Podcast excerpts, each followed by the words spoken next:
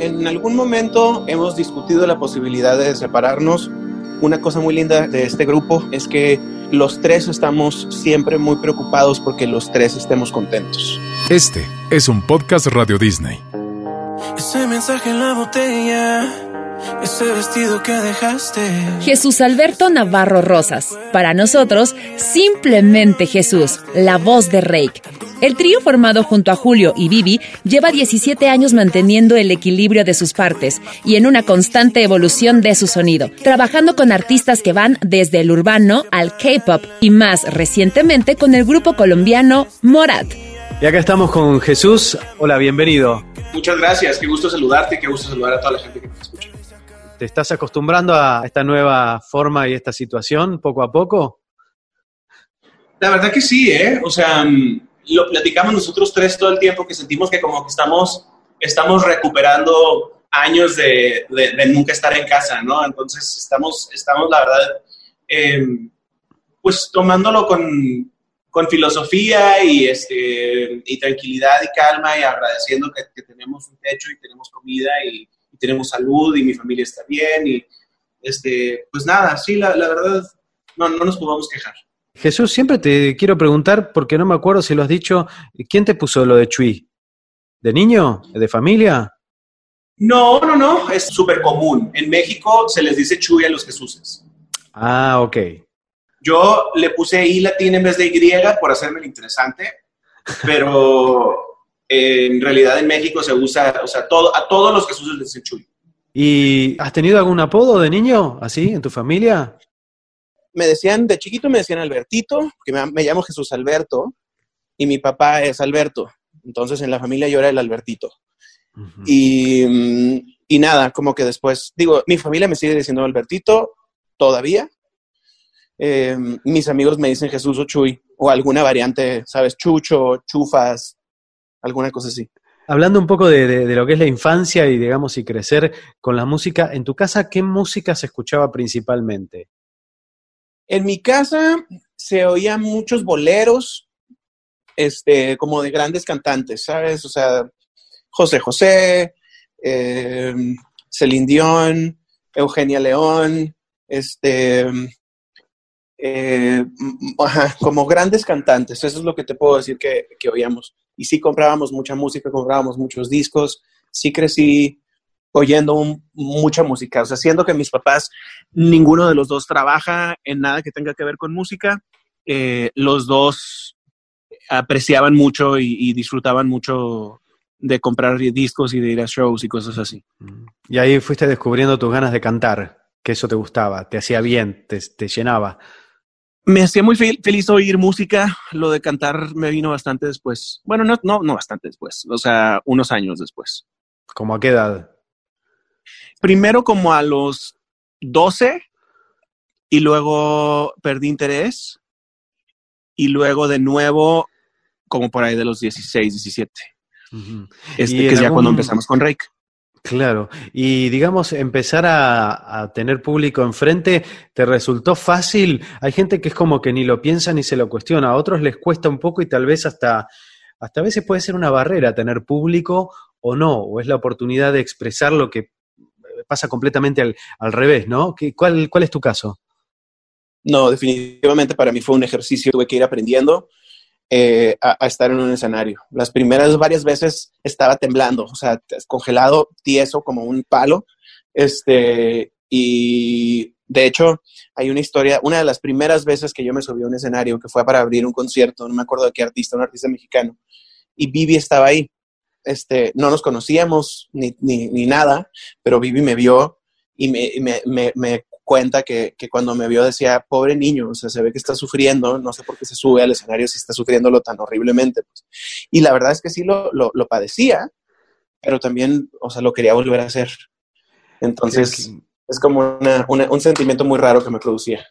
Qué cosa, qué interesante lo que contás. Me gusta eso de, claro, que Vivi te vio como espectador en algún momento y después, bueno, terminaron formando parte de, de Rake juntos y esta, este grupo, ya tantos años este, y creciendo juntos, ¿no? Sí, sí, sí, terminamos siendo familia. Qué locura, claro. ¿no? Sí, sí, sí. Este, y, eso de, la familia, porque ya son como unos 15, más de 15 años, la verdad que eh, el otro día alguien me preguntaba sobre ustedes y, y, ya desde hace años ver un show de Rake es ver canciones con las que hemos pasado muchos momentos y un repertorio que se hace al principio creo que era difícil armar un repertorio por, hasta que uno no tiene cantidad de canciones y demás. Ahora se hace también difícil porque hay muchas canciones que la gente les pide, ¿no? Claro, ya ahora es un tema de que tenemos que encontrar o hacer, hacer medleys, ¿sabes? Para poder meter seis canciones en un espacio de tres o cuatro minutos, eh, que termina siendo también súper complicado, o de plano, pues hay canciones que ya no, que ya no alcanzas a, tocar, ¿no? Y, y, sí, sí es difícil, es difícil ir cortando canciones del repertorio este, o del show, pero, pero también son buenos problemas que tener.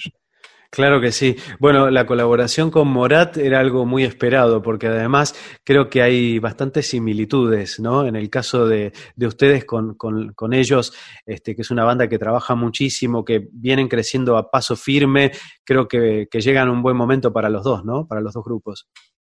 Claro, no, y además para nosotros es un placer poder este, poder colaborar con, con, grupos nuevos y compartir un poquito de nuestro público y también del de ellos, por supuesto, que también tienen un fanbase súper sólido y súper grande y súper intenso.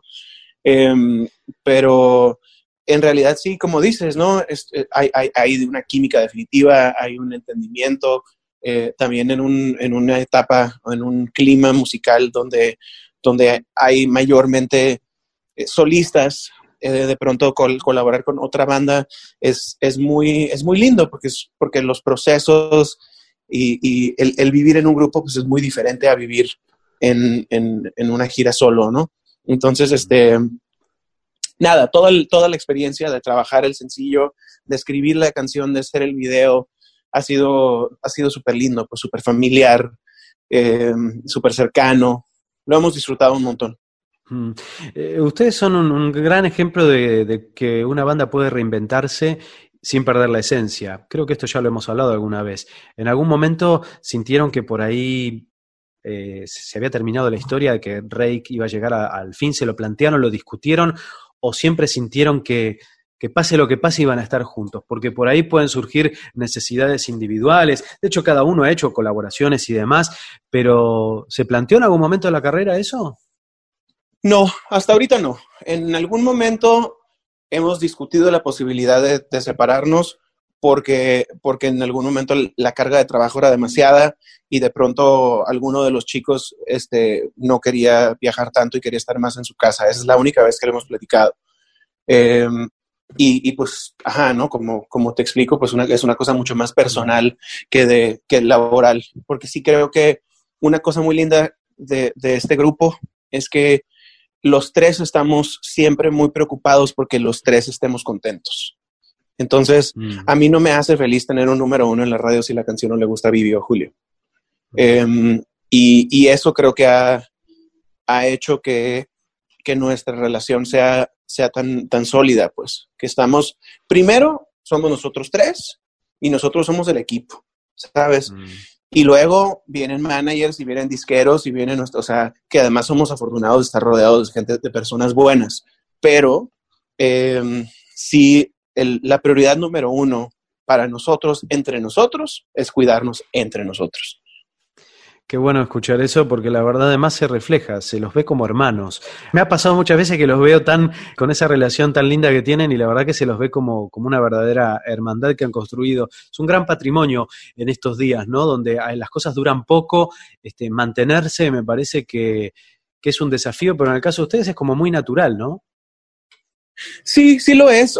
no sé, es natural, pero también lo hemos trabajado. O sea, mm por supuesto que nos han pasado todas las cosas que le pasan a todos los grupos, ¿no? O sea, que, el, clásico listillo de divide y vencerás y, ese tipo de cosas que, le pasan a todo el mundo, pero afortunadamente como crecimos juntos y, nos hemos ido desarrollando juntos, em, entendemos mucho lo que hacemos el uno por el otro, pues, ¿sabes? Y, em, no, no está fácil que venga alguien a mí a quererme convencer de que ¿sabes? O sea, tú eres el que canta, tú deberías de...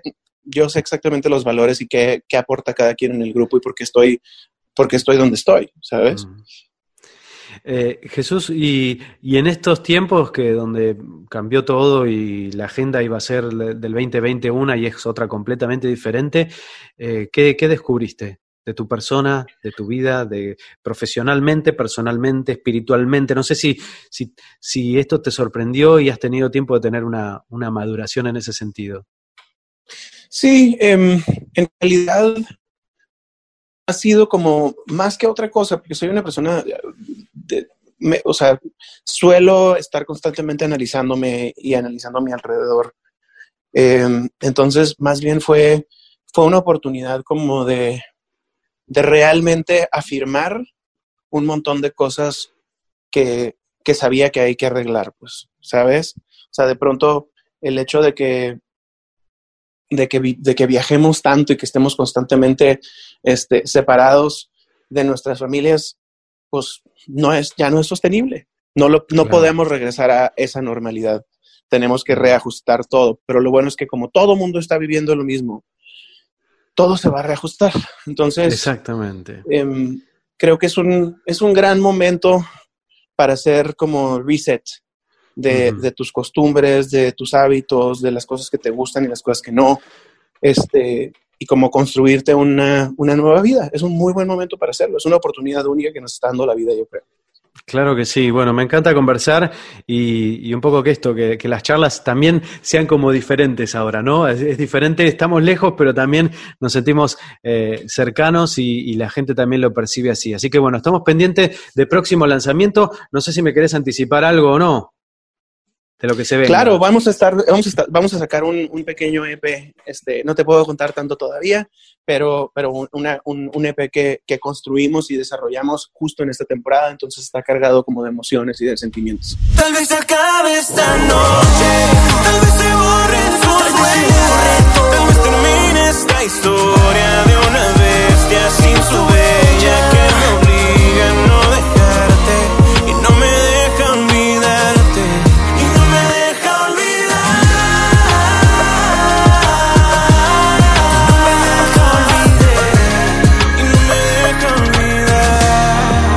invitamos a seguir nuestras redes sociales para enterarte de nuevos episodios y contenidos de podcast Radio Disney.